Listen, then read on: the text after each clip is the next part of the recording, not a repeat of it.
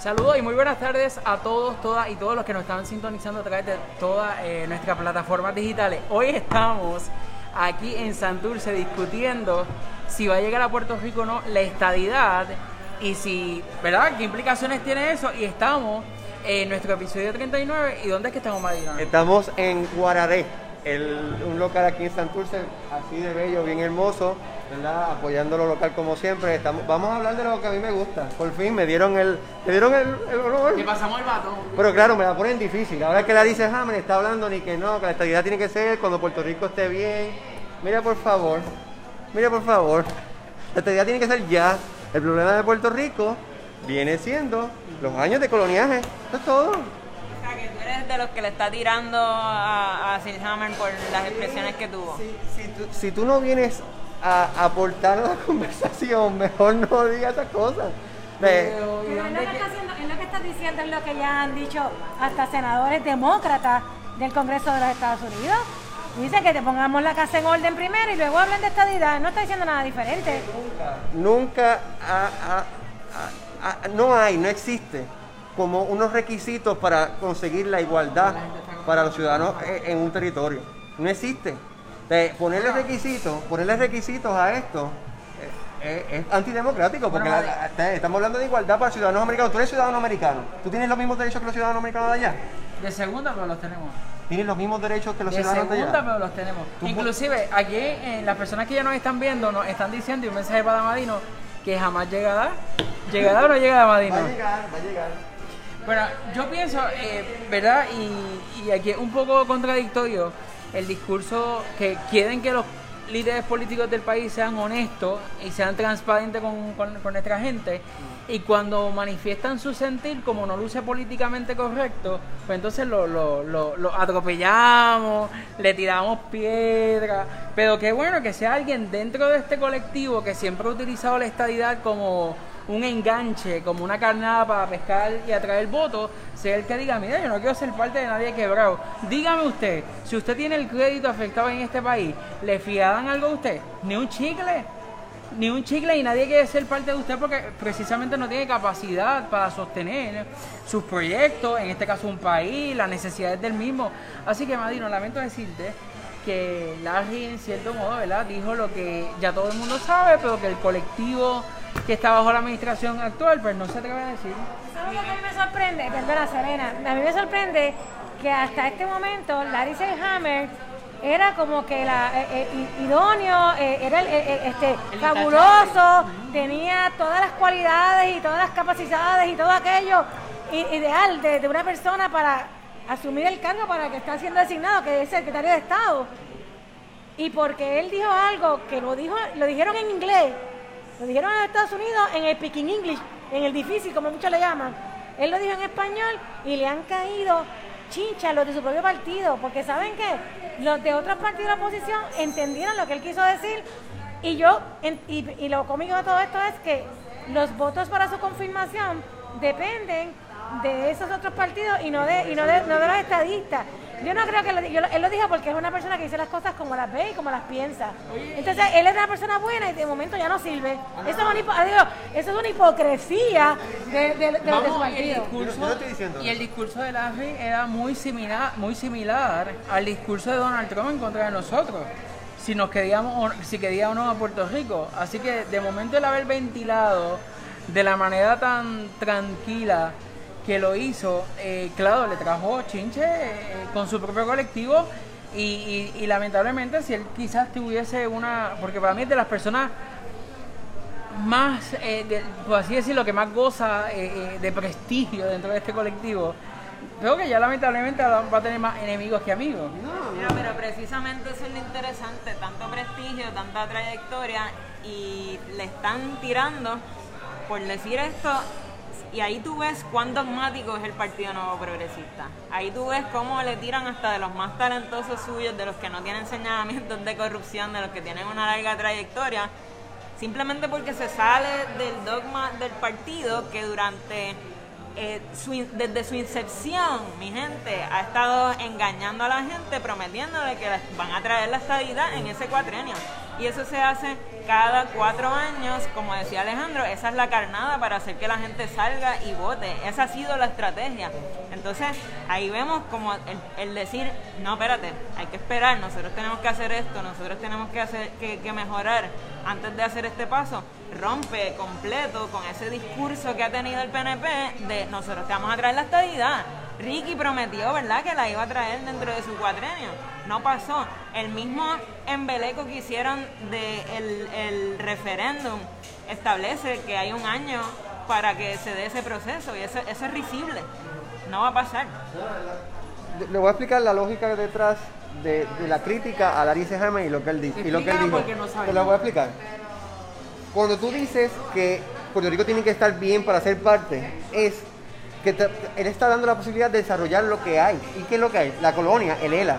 Entonces, cuando tú estás defendiendo y estás diciendo que es posible mejorar lo que hay, pues le está dando veracidad al sistema que ha fracasado y que nosotros, nosotros como estadistas decimos, ese sistema fracasó, hay que cambiarlo. Y ustedes como independentistas también lo saben. Es un sistema que, que por, pero es que el sistema, pero que dónde, ¿dónde estamos? No, no, no, lo que bueno, se quebró, se quebró, Detroit no es un estado, Detroit es una ciudad. es muy, es, muy, no, no, quebró, no quebró Michigan, no quebró Michigan, quebró una ciudad. Se quiebra, Marino. La, la quiebra de, la, mm, bueno, sí, hay estado, hay estado en Texas ahora mismo salió la pobreza a reducir, el, estado millonario salió la pobreza a reducir. Pues entonces la estabilidad no garantiza una buena, economía. Un ejemplo, un ejemplo. Texas está donde está porque el sistema de energía de Texas es independiente de los, demás de, los demás. Ah, espérate, eso es otro tema. ah, el problema de Texas es que hizo, que hizo, un sistema independiente de la conexión eh, eh, de los demás estados. Entonces, al, estar al estar separado de los demás estados, pues mira cómo está Ahí está, ahí está la respuesta. No todos nuestros problemas, muchos tienen que ver con la colonia y con el estatus, pero no todos nuestros problemas tienen que ver con eso. Y aquí la corrupción que ha campeado dentro del Partido Nuevo Progresista y de los populares también, porque la realidad es que para mí son lo mismo, PNPPD. La corrupción rampante que hay dentro de esos dos partidos es lo que nos ha limitado en muchas cosas, porque aquí había ha habido el dinero y no ha habido la voluntad política para hacer muchas de las cosas que nos darían un mejor Puerto Rico. Ciertamente el tema de la colonia nos afecta en ciertas cosas, pero no es todo, no es la raíz de todos los males que tiene Puerto Rico. tu partido tiene mucho que ver también. Sí, mi, mi, partido para nada, ese partido, ese partido no es mío. Yo soy, yo soy, yo soy, yo soy anexionista. Yo soy una persona que creo en la anexión de Puerto Rico, sobre todo, no, yo creo en la anexión de Puerto Rico sobre todo, sobre todo los independentistas no tienen el Partido Independentista como su único partido. Yo no tengo el Partido PNP como mi único partido. Y nunca. No, vamos a entrar sobre mí. No vamos a entrar sobre. Estamos hablando de la, estabilidad. Eh, la raíz de los problemas de Puerto Rico sí es la colonia. El sistema que se creó, el ELA, el ELA que se creó, ¿qué es lo que creó? Creó creó un sistema donde los puertorriqueños venían a trabajar para los, para los americanos ricos y por, años pues se siguieron enriqueciendo gente, enriqueciendo gente, pues cuando se acabó eso, que se fueron las la, 936, pues nos quedamos todos ahí en, la nada. Y pues, el sistema fracasó. Un sistema que no era posible crearse en un país independiente, ni era posible crearse en, un Estado. Porque ninguna nación soberana piensa de la, forma que se pensó en Puerto Rico con, el ELA. Se creó un sistema en Puerto Rico de gente colonizada que vinieran a trabajar y todavía lo siguen haciendo para, para compañías externas. Y eso no pasa, eso no pasa en los estados, eso no pasa en un país independiente, eso pasa en una colonia. Ciertamente, te lo doy. Y la colonia, como dije anteriormente, eh, eh, de ahí salen muchos de nuestros problemas, pero no son todos. Y ciertamente, ¿tú no crees que dentro del sistema que tenemos las cosas se pueden hacer mejor, de manera que nosotros tengamos un mejor Puerto Rico antes de considerar ni la independencia ni la estadidad? Ahora mismo, ¿qué podemos hacer? Yo creo que se puede trabajar mucho con lo que tenemos ahora mismo antes de pensar en cualquier cosa. Y ciertamente, como dijo Alejandro, si tú tienes el crédito chavado, ¿quién te va a prestar? Si tú te vas a casar y, y, tu pareja tiene miles y miles y miles de dólares en préstamos estudiantiles y préstamos de tarjetas de crédito y todo, eso te va a afectar tu deseo de asociarte con esa persona, sea lo que sea. Cuando vas a montar un negocio, te vas a asociar con una persona que ha quebrado tres negocios anteriormente, que no tiene crédito, que no tiene nada de capital. Esas son cosas a considerar. porque pasa que aquí no estamos hablando ni de una relación matrimonial, ni estamos hablando de una relación de, negocio, estamos hablando de derechos civiles. Estamos hablando de que ciudadanos americanos... En, estamos hablando también, nos pueden dar la independencia, pero estamos hablando que si- estamos hablando lo, lo que viene con la estadidad, representación, el derecho al voto, las ayudas que nos corresponden como ciudadanos americanos, esos son, de- esos son nuestros derechos, esos son nuestros derechos. Y también son nuestros, nuestros deberes pagar al gobierno federal como contribuyentes de, los Estados Unidos. Porque eso, también, aunque no lo dicen, yo sí lo digo. Aquí, cuando llega la estadidad, hay que pagar eh, impuestos federales. Y sí, y también vamos a coger créditos federales. Pues eso es lo, eso es lo que, hay. Estamos no estamos hablando de, una relación matrimonial, no estamos hablando de negocio, estamos hablando de derechos civiles. Aquí en Puerto Rico, los ciudadanos americanos en Puerto Rico están, eh, eh, son ciudadanos de segunda clase, están menospreciados como ciudadanos, porque viven en Puerto Rico. Tú te vas para Estados Unidos y tienes todos los derechos, vienen para acá, vi- vienen americanos, nacidos en Boston, vienen aquí y tienen los mismos derechos, porque Puerto Rico, pues Puerto Rico puede ser parte. Y no, y, no, y no tenemos que poner este requisito de cómo Puerto Rico puede ser parte. Puerto Rico puede ser parte y ya. Podemos hablar de derechos y de derechos adquiridos que se tendrían que seguir pasando incluso con una independencia. Si tú trabajaste toda tu vida y, y contribuiste al seguro social, te lo tienen que pagar donde sea que tú estés. Así que ese tipo de cosas, bueno, pues ese tipo de cosas se puede trabajar incluso con una independencia, pero la estabilidad no es un derecho. Tú no puedes simplemente decir yo me quiero anexar a este país y si el país no te quiere, Marino, no lo, sencillamente no lo puedes hacer, país. no lo puedes obligar porque Tú no es un ese derecho. Lo que sí es un derecho es el derecho a, a la autodeterminación de los pueblos, pero tú no puedes decir, ah, yo me quiero, no puedes decirle a alguien, mira, yo, me gusta tu casa, me quiero, me quiero mudar para acá y obligarlo. Yo tengo derecho a vivir bien, yo tengo derecho a vivir como tú. No puedes obligarlo. Sí, y dicho por ellos mismos, Marino, el mismo líder de la mayoría en el Senado acaba de decir que no apoya la estadidad, que hay que fix things, que hay que arreglar cosas primero. Lo mismo que dijo Hammer, o sea, ellos mismos, el líder de la mayoría en el Senado. A mí me resulta bien interesante, ¿verdad? Porque esta misma discusión que se ha tornado aquí es exactamente cómo se le cayeron hasta las pelucas a los que están dentro del partido PNP. Y es como eh, Johnny Méndez convoca a un caucus para atender este, eh, estas expresiones de Larry, eh, habiendo tantos otros temas de importancia como por ejemplo el atender las necesidades de la apertura de las escuelas de nuestro país. Y aquí vamos a convocar un caucus porque las expresiones de Larry, un hombre que al parecer para ellos, ¿verdad?, representa muchísimo dentro de lo que es el colectivo del PNP dijo esto, dijo que Puerto Rico está quebrado y que nadie quiere de alguna manera alinearse con nuestro país y que la estadidad no va a llegar, ¿verdad? Eh, por eso, pero para nuestro compañero Madrid, no. Tú sigues dando la lucha, como dijo Johnny Méndez y otros tantos como Víctor Páez, Juan Oscar, que el partido PNP está alineado a seguir trazando la igualdad y al alcanzar Pero la que, estadidad. pero que tú dirías si, si Dalmau viene y dice, si viene Juan Dalmau y dice, mira, hay que desarrollar el ELA para poder conseguir la la independencia, ¿qué tú dirías sobre eso? Pero es que Yelela está muerto, Madino. Ah, ajá, ahora está muerto.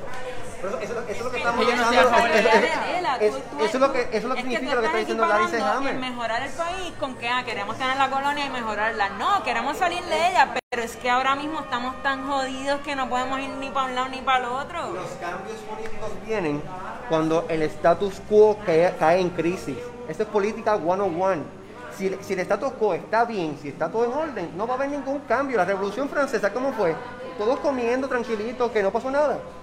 La revolución americana, ¿no? Todos los cambios grandes en el mundo. Puerto Rico se el ELA lo conseguimos después de 20 años de crisis de Puerto Rico desde los años 30. Pero la Eh, eh, eh, revol- los cambios no vienen porque, ah, mira, Los no son asuntos de Pelú. Pelú que precisamente es el partido PNP el que le mete el pie y los a mí no me importa critica. partido PNP. Te habla de del partido PNP porque son los mismos que promueven la estadidad en este país. Bueno, ahora tienen una nueva aliada al discurso de la, de la estadidad que es Saida Jordan, que nadie sabía quién era ella cuando era comisionada residente, pero ha hecho una excelente campaña y un media ser- tour en, este asunto de la De hecho, estadidad. ella es una de las que está buscando seis pa- ser parte del comité de seis personas cabilderos pagados con fondos públicos, que eso también es la otra controversia que hay eh, entre, entre el presidente del Senado, Juan Dalmau, y, el gobernador, Pedro Pierluisi, porque se le- este, ella está aspirando. Ella está aspirando a que se le designe como parte de ese comité y cada persona que esté cabildeando recibe aproximadamente 170 y pico mil dólares en salario por ir a defender la estadidad en Washington. Podría defender la igualdad de los puertorriqueños en Washington. Para- eh, La igualdad de derechos de los, americanos, de los ciudadanos El americanos. que tiene que haber representación para los que quieren la independencia, para los que creen en él ha mejorado. Eso sería igualdad de derechos. O sea, si van a defender todos los pensamientos, pues entonces yo te- lo compro, pero así no. El Puerto Rico el 3 de noviembre ganó la No nada, por un margen de perdió. 52%. Entonces viene, viene, viene, viene Por el, el presidente. que ser para mí un 90%, 80% El presidente, el presidente del Senado dice, el presidente del Senado dice, pues entonces sería un engaño todo el proceso, el proceso No, político. el- el el y acá, pero el cuatrenio de Ricky Rosselló no se hizo un plebiscito, supuestamente que ahí iba él, es más, él iba a ser el último gobernador de la estadidad, del, del, perdón, de la colonia. Y Jennifer, por una y- y Jennifer González, y Jenni- y Jennifer González prometió que iba a presentar proyectos allá en el Congreso y que iba a traer la estadidad. ¿Qué pasó? ¿Y qué ¿Tú pasó? No, yo no lo apoyo porque no interesa eso estado. no, pues claro, porque No era sola- porque era un plebiscito amañado, que no contaba con el aval del Congreso. No funcionó porque el pueblo no lo apoyó, pues entonces, No, Marino, claro, el Congreso de los Estados Unidos no lo está apoyando, no. Perdóname. Eh, ¿Verdad? Los estadistas recalcitrantes son los que son volviendo, volviendo con, con, con, con Sayida, yo no sé si la intención es verdad de la señora Jordan y no Michael es buscar alguna oportunidad, ¿verdad? Tras su derrota, porque cogió una pela abrumante, hay que aceptarlo, ¿verdad? Perdió y perdió tan fuerte como perdió Yulín en el Partido Popular. Eh, eh, Jordan, este, bueno, que sacó un poquito más de la mitad, eh, si lo comparo con Carmen Yulín. No fue- eh, técnicamente cogería más votos que Carmen Yulín y ahora con el discurso de la estadidad yo pienso que en el futuro va a ser la nueva líder del partido eh, eh, que promueve la estadidad como una como una como un voto de esperanza y de confianza Eh, bueno en este país todo se vende por El, dinero el Movimiento Victoria Ciudadana era un partido de oportunidades, ¿verdad? De que le estaba dando oportunidad a nuevos ciudadanos. Pues ahí una nueva ciudadana, estadista, tomó el, el- el camino y, Oye, ahí está. el No, pero ya rompió filas con el partido, Sí, yo sé. así que ahora va a Sí, estar sí, por sí. su cuenta. Sí Claro. le veo buscando la oportunidad de ganar 100 y- 170 y pico mil pesitos al año estando allá en Washington, obviamente. Vamos a querer guisar de esa forma, pero no la veo tratando de entrar al, al Partido Nuevo Progresista tampoco. Al al yo quería hablar sobre la, la- estábamos hablando del presidente del Senado Dalmau que habla de, y que, y que Pierluisi le dice hipócrita porque ¿tú sabes por qué Pierluisi le dice hipócrita? porque en el discurso Dalmau dice que él quiere, quiere hacer saber el Congreso la voluntad del pueblo puertorriqueño. Dalmau reconoce el- el- los resultados del plebiscito. Y entonces al mismo tiempo as- dice no, no vamos a financiar a, este, a esta delegación entonces tú estás diciendo por un lado que ah, reconoces el, resultado del plebiscito, pero por otro lado viene y dice que no vas a, no vas a dar ningún dinero ni financiar nada para, para, para, el para, el para lo que, para lo que el, el 3 de noviembre se decidió. Que lo que se decidió el 3 de noviembre, como ganó, como ganó la gente de Victoria Ciudadana, como ganó la gente del PIB, como ganó la gente del Popular, también ganó la estadidad. Entonces, ¿por qué ese resultado no lo podemos reconocer cuando reconocemos todos los resultados, excepto San Juan, por si acaso, porque pongo la acentuación porque ustedes no reconocen San Juan, pero caramba, reconocemos todo el Cuando dice San Juan que no reconocemos eh, la ilegitimidad del alcalde Exacto. que tenemos, claro, porque la evidencia sí lo demuestra.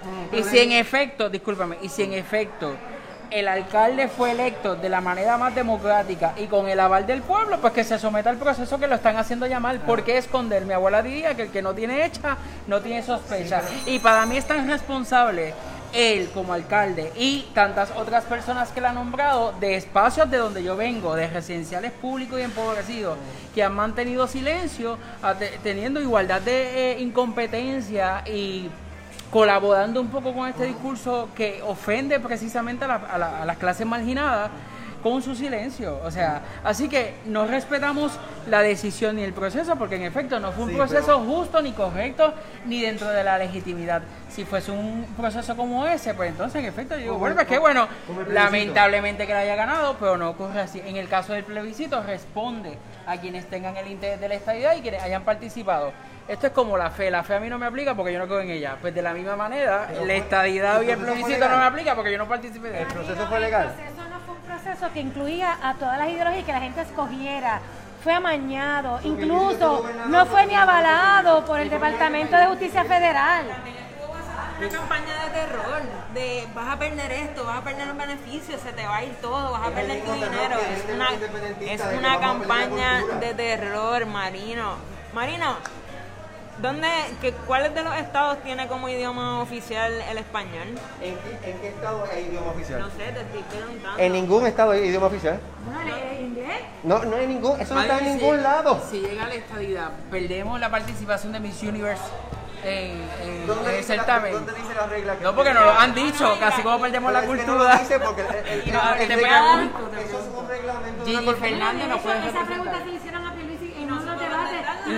Pero yo te la puedo contestar. Miss Universe es un- una organización privada que tiene un reglamento privado, que se- se- ellos se reúnen y determinan su reglamento.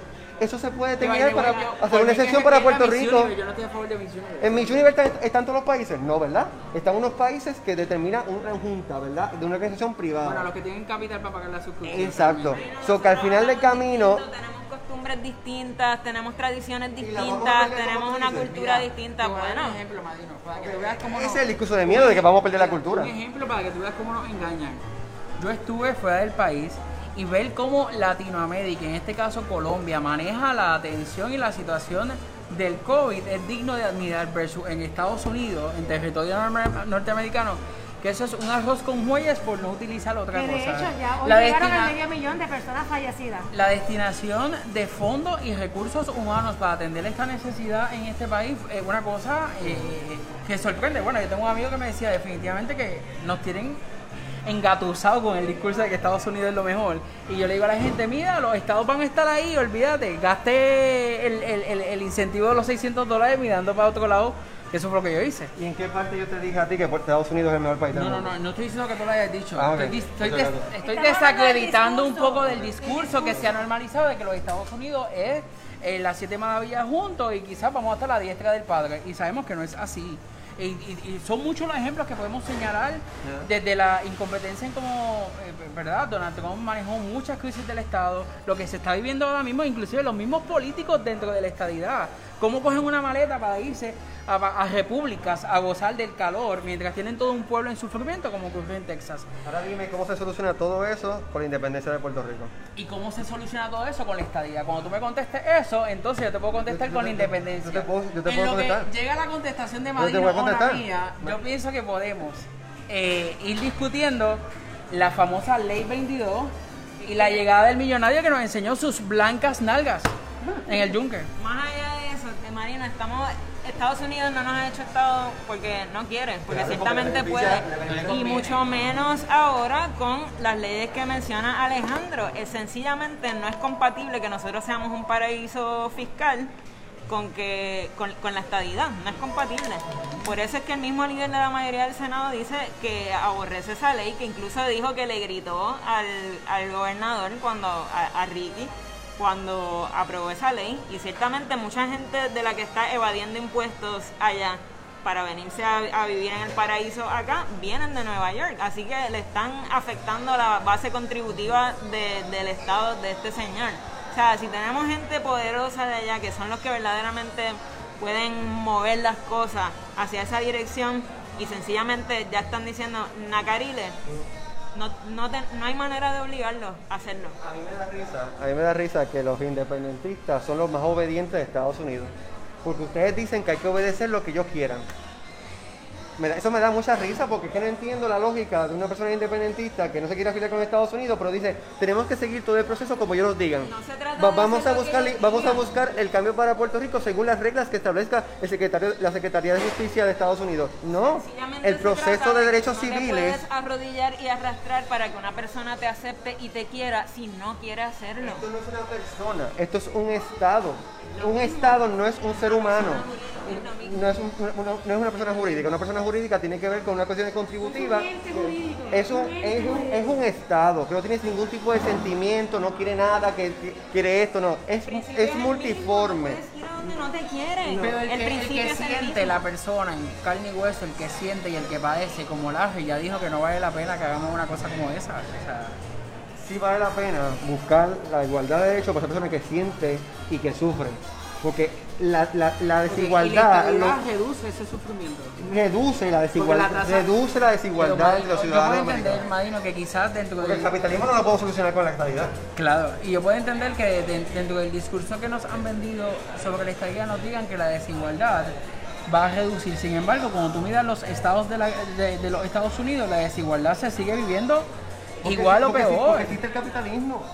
Eso, no lo podemos de- de- de- de poner en. Pues entonces, o sea, que es falso que la estadidad es lo No, mejor. lo, lo que sí es cierto es que el, el capitalismo es un sistema que mantiene gente diferente, sí. Y, so- y- y yo soy, yo no voy a mostrar ahí. Lo que sí te puedo decir es que dentro del territorio americano, el único territorio que tiene que está en los índices de pobreza como nosotros, somos nosotros mismos. O sea, que nosotros estamos en el, en el peor, en la, en el, en- dentro del territorio americano tenemos los índices de pobreza más altos Pero estamos así porque por la colonia.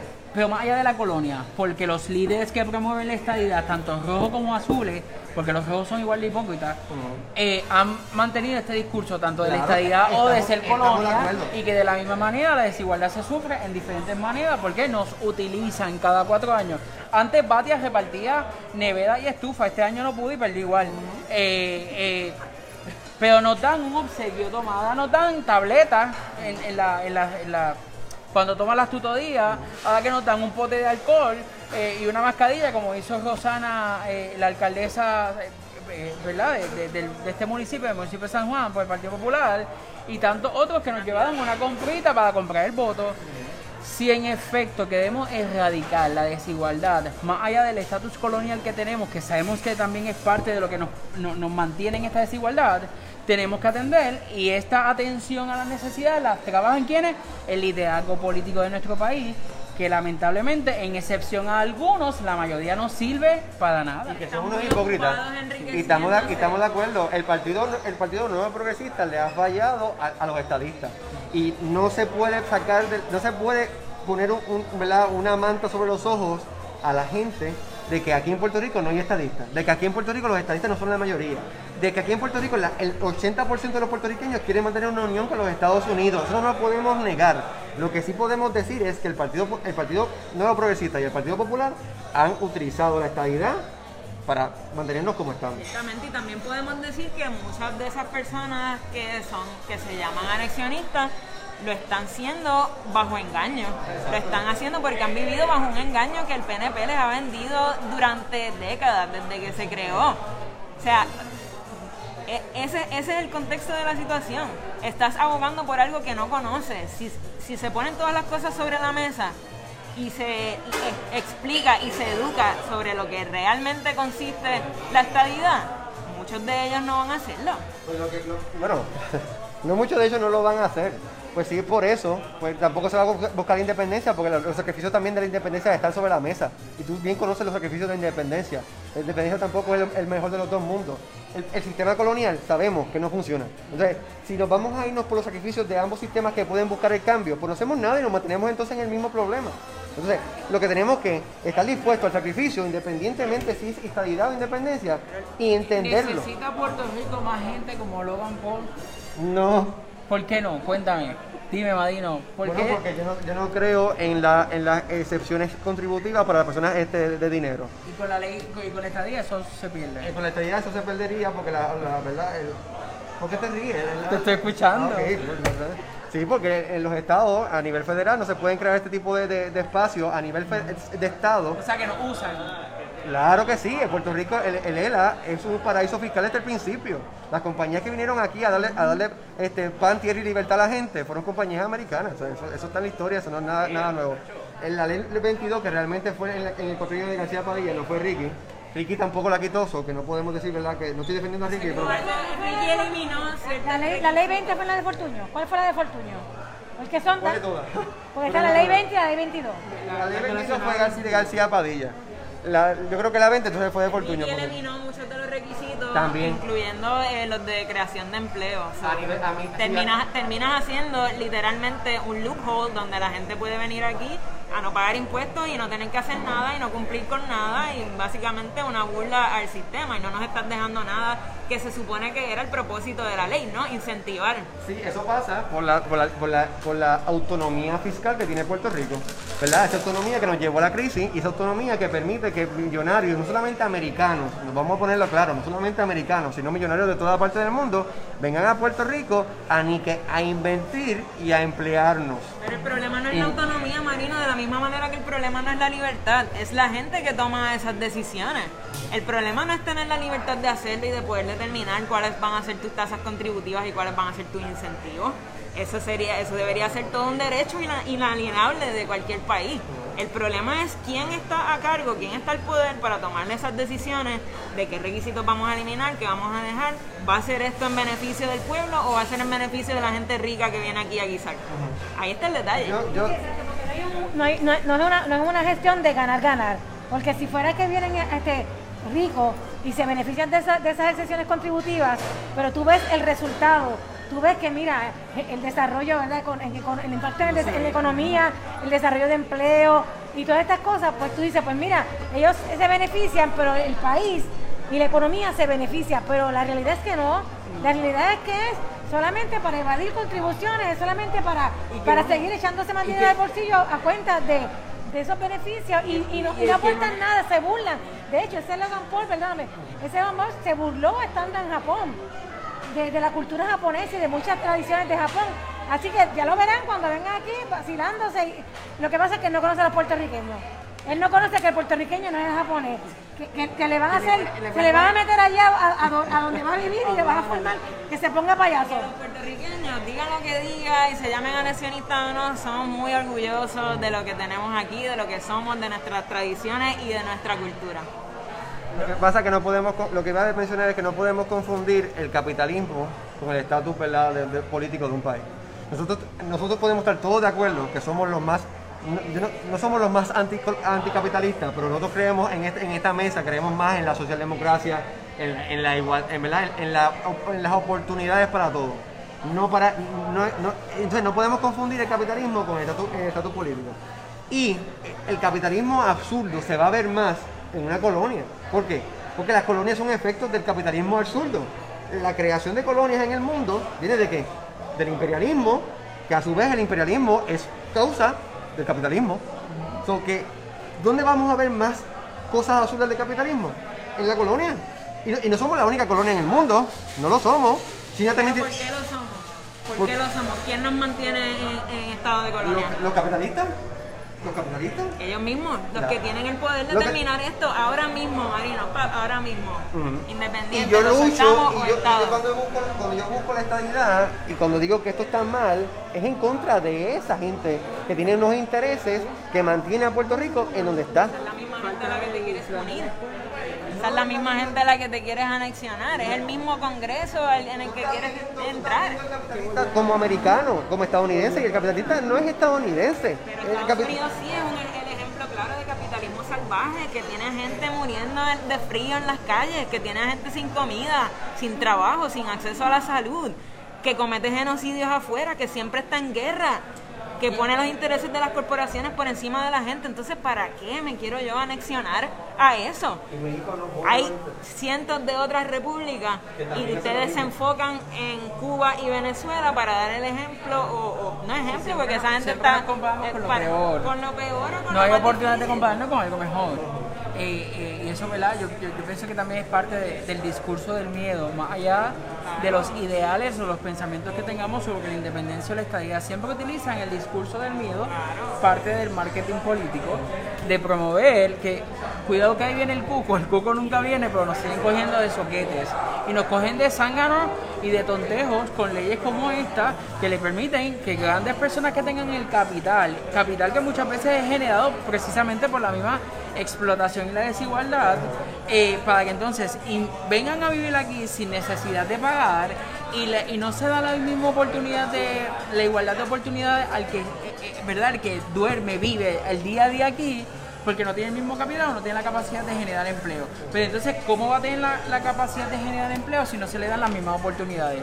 O peor aún, ahora, o ya, peor aún, aquí, sin necesidad de la estadidad. la, cla- la clase que quizás tiene un par de pesos se hace residente del estado de la Florida para pagar las contribuciones allá, pero mientras tanto está disfrutando del sol, las playas y nuestra gente acá. O sea que la evasión contributiva se da desde diferentes maneras, desde diferentes espacios y es todo con mismo fin, no necesariamente invertir en el desarrollo de nuestro país, mantenernos lamentablemente en el mismo status quo. Y sobre todo esto radica en una misma en un mismo punto donde pensaría que, la- que nuestra mesa está eh, con total firmeza de acuerdo, que es en mantener la desigualdad social, no porque nosotros estemos de acuerdo en ella, es que reconocemos que existe y trabajamos desde nuestras diferentes trincheras, como diría Rafael Hernández Colón, eh, eh, trabajamos desde nuestras diferentes trin- trincheras para erradicar eso. esa desigualdad. Y por, eso, y por eso yo soy estadista, para erradicar la desigualdad de ciudadanos en Puerto Rico que son americanos y, y no tienen los mismos derechos que ciudadanos, en- en- en- inclusive, que, tiene- que inclusive tenemos menos derechos que ciudadanos americanos fuera de los Estados Unidos. Porque un ciudadano americano en una base militar en, en- en Irak tiene más derechos que, el- que el, que el ciudadano americano en Puerto Rico. Marina, yo tengo cosas que me preocupan muchísimo, Un poco dándole un, un vidazón al, al- tema que no, al- no siempre nos levanta pasiones. Gente, nos amamos, nos queremos, siempre nos queremos. ¿Ve? Ustedes vieron, eh, productor, guárdame este videito. que tengo el cuartel cerca aquí. Mira, eh, me encanta, ¿verdad?, que estas discusiones se den, pero hay otro tema que también me parece muy importante y, y- y- tomo un- y le damos un tono de mayor seriedad cuando trabajamos el tema de nuestra niñez. El plan que está presentando el gobierno actual, que me parece que es una, un movimiento político, que eso va a traer unos intereses por ahí, ya lo he dicho anteriormente, unos cuantos contratos, de cómo se va a dar la apertura de la escuela es, alarmante. O sea, primero a mí me, me, me alarmó la idea de que en los salones de clase ya no se puede, no va a haber abanico y aire en un país donde la, la temperatura ha llegado a 100 grados, inclusive las estructuras de, nuestro, de nuestros planteles escolares no necesariamente tienen eh, eh, la, la posición geográfica, no sé si se le debe decir así, en términos de arquitectura, para que el proceso de ventilación se dé de manera eh, natural o beneficiosa para quienes están en estos espacios. También me preocupa las, las, la manera en cómo tú le preguntas a- a la secretaria o a la persona que tenemos ahí en el departamento de, de educación, tanto Elba como el subsecretario. Y no, y no es Elba Rabel, eso está- es Elba Aponte. Que por cierto, tendrá algún vínculo con José Aponte, eso es algo que te- podemos chequear, a lo mejor son primos lejanos, pero ¿Cómo es que se va a esa transición de apertura donde no sabemos ni qué planteles van a estar abiertos, que no sabemos eh, cuánto es la matrícula que actualmente va a estar eh, eh, utilizando los servicios de nuestro sistema de educación? Y eh, que cuando tú escuchas la manera en cómo se van a abrir las escuelas versus cómo están manejando la reapertura de la economía en términos de los espacios como el que estamos hoy, tú te das cuenta que se están manejando las cosas totalmente diferentes y que nos hace pensar que hay unos intereses desalineados con los intereses del pueblo. ¿Y qué ha traído esto? Bueno, pues que maestros se están, el, el personal docente, porque hay maestros y maestras, se está acogiendo a licencias eh, eh, sin paga, sin sueldo, como una manera que ellos entienden óptima para ellos mitigar y cuidarse a sí mismos. Bueno, era de esperarse que se iban a ir de brazos caídos porque como mencionas, no hay plan, no hay un plan robusto que le dé esa confianza a estos maestros y estas maestras de que pueden regresar a dar clases y de que tanto ellos como los niños y niñas van a estar seguros. Entonces, no sé, a quién verdaderamente le sorprende esta noticia, pero a mí ciertamente no, porque estamos a dos semanas del propuesto inicio de clase y todavía ni siquiera el mismo gobernador sabe cuántas escuelas si- siguen afectadas por los terremotos, cuántas son las escuelas que van a abrir, cuáles son las que van a abrir y no hay un plan detallado fuera de algunas cositas y algunas guías generales. Así que me parece, me parece normal eh, lo que están haciendo los maestros y me parece que era previsible. Ahora a ver cómo reacciona el gobierno ante esto, porque como todo ha sido a la carrera, todo ha sido bien atropellado, todo ha sido bien improvisado y quedan dos semanas para el inicio de clases. Vamos a ver qué va, qué invento va a tener el gobierno para bregar con eso en esas, en esas primeras semanas de. Yo considero, primero, que esto no, esto no está respondiendo a los intereses correctos. No está respondiendo al interés del maestro, ni está respondiendo al interés del estudiante. Está, está respondiendo a intereses de gente, de contratistas. Lo que están poniendo presión en, Fortaleza son contratistas de educación. Que, que, al, que, al, que, por ejemplo, que a la escuela no estar abierta y no, y no los, los- los- los servicios de tutoría, que esa agencia de tutoría privada no coge los fondos federales que están destinados para eso, pues esa agencia de, de tutoría privada está, pidi- está forzando al gobierno a que abran para que esos fondos empiecen a bajar y empiezan a enriquecerse los intereses privados que estábamos hablando ahorita al principio, esos capitalistas y su madre, pues sí. O sea, Y eso, eso son- mismo- Lo que, lo que- lo que quieres decir es que Pedro Pierluisi está cayendo en el mismo juego que todos los gobernadores anteriores. Claro. Y este, porque supuestamente él es diferente y él se proyectaba con que iba a gobernar para pueblo y para la gente. Pero definitivamente eh, eh, eh, se están dejando llevar por los intereses incorrectos. Claro. Eso lo- y, se está, y se está notando en la flaqueza de los planes. Estamos hablando de un plan que dice vamos a abrir, pero no vamos a abrir todas, va, va a abrir las que pueda, si queda clase, como que va. eh, Es eh. que no está ni claro cuántos planteles finalmente van a abrir, porque se decía de 170 y pico planteles, pero realmente no hay certeza de que esos 170 y pico cumplan con todos los requisitos. Y me pregunto yo, ¿abrirán aún no, no cumpliendo con los requisitos? ¿Quién va a, a monitorear eso? ¿Quién va a asegurar de que en efecto cumplió con todos los requisitos? Con un gobierno que, que hemos visto que ha fallado en, ¿verdad? en la ejecutoria, que ha fallado en la fiscalización, el plan de salud está fenomenal. O sea, es un plan que le exige una cosa muy bien a, a- a las escuelas, pero ¿quién va a monitorear esto? ¿Cómo lo vamos a monitorear?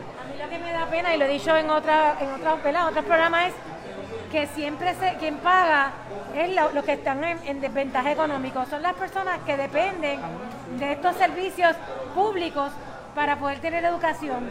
Y es bien triste y lamentable que se juegue con nuestra niñez, que se, que se excuse en que estamos preocupados por la educación de nuestra niñez para, para hacer unas cosas, cuando realmente estuvieras preocupado por la educación de nuestra niñez o por la seguridad, tomabas todas las previsiones, todas las precauciones y esperabas un tiempo más y tienes que esperar para asegurar de que en efecto esa niñez esté segura. ¿Sabes por qué? Porque la educación la están recibiendo.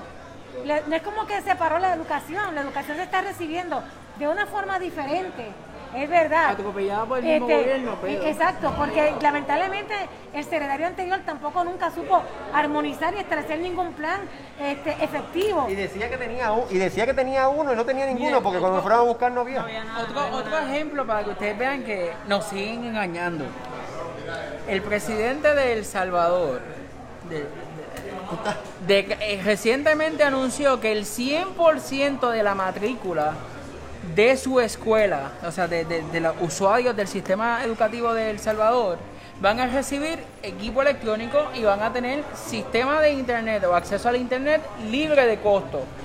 Esto como una medida para él, un poco ¿verdad? de campaña política, para atajar la brecha generacional que existe en cuanto al acceso a la educación en esta república. ¿Por qué lo traigo a colación? Porque tú no ves la misma, ma- la misma forma de atender la necesidad en Puerto Rico, que somos un territorio de los Estados Unidos y que pensaríamos porque teníamos el capital para poder hacer un mejor servicio.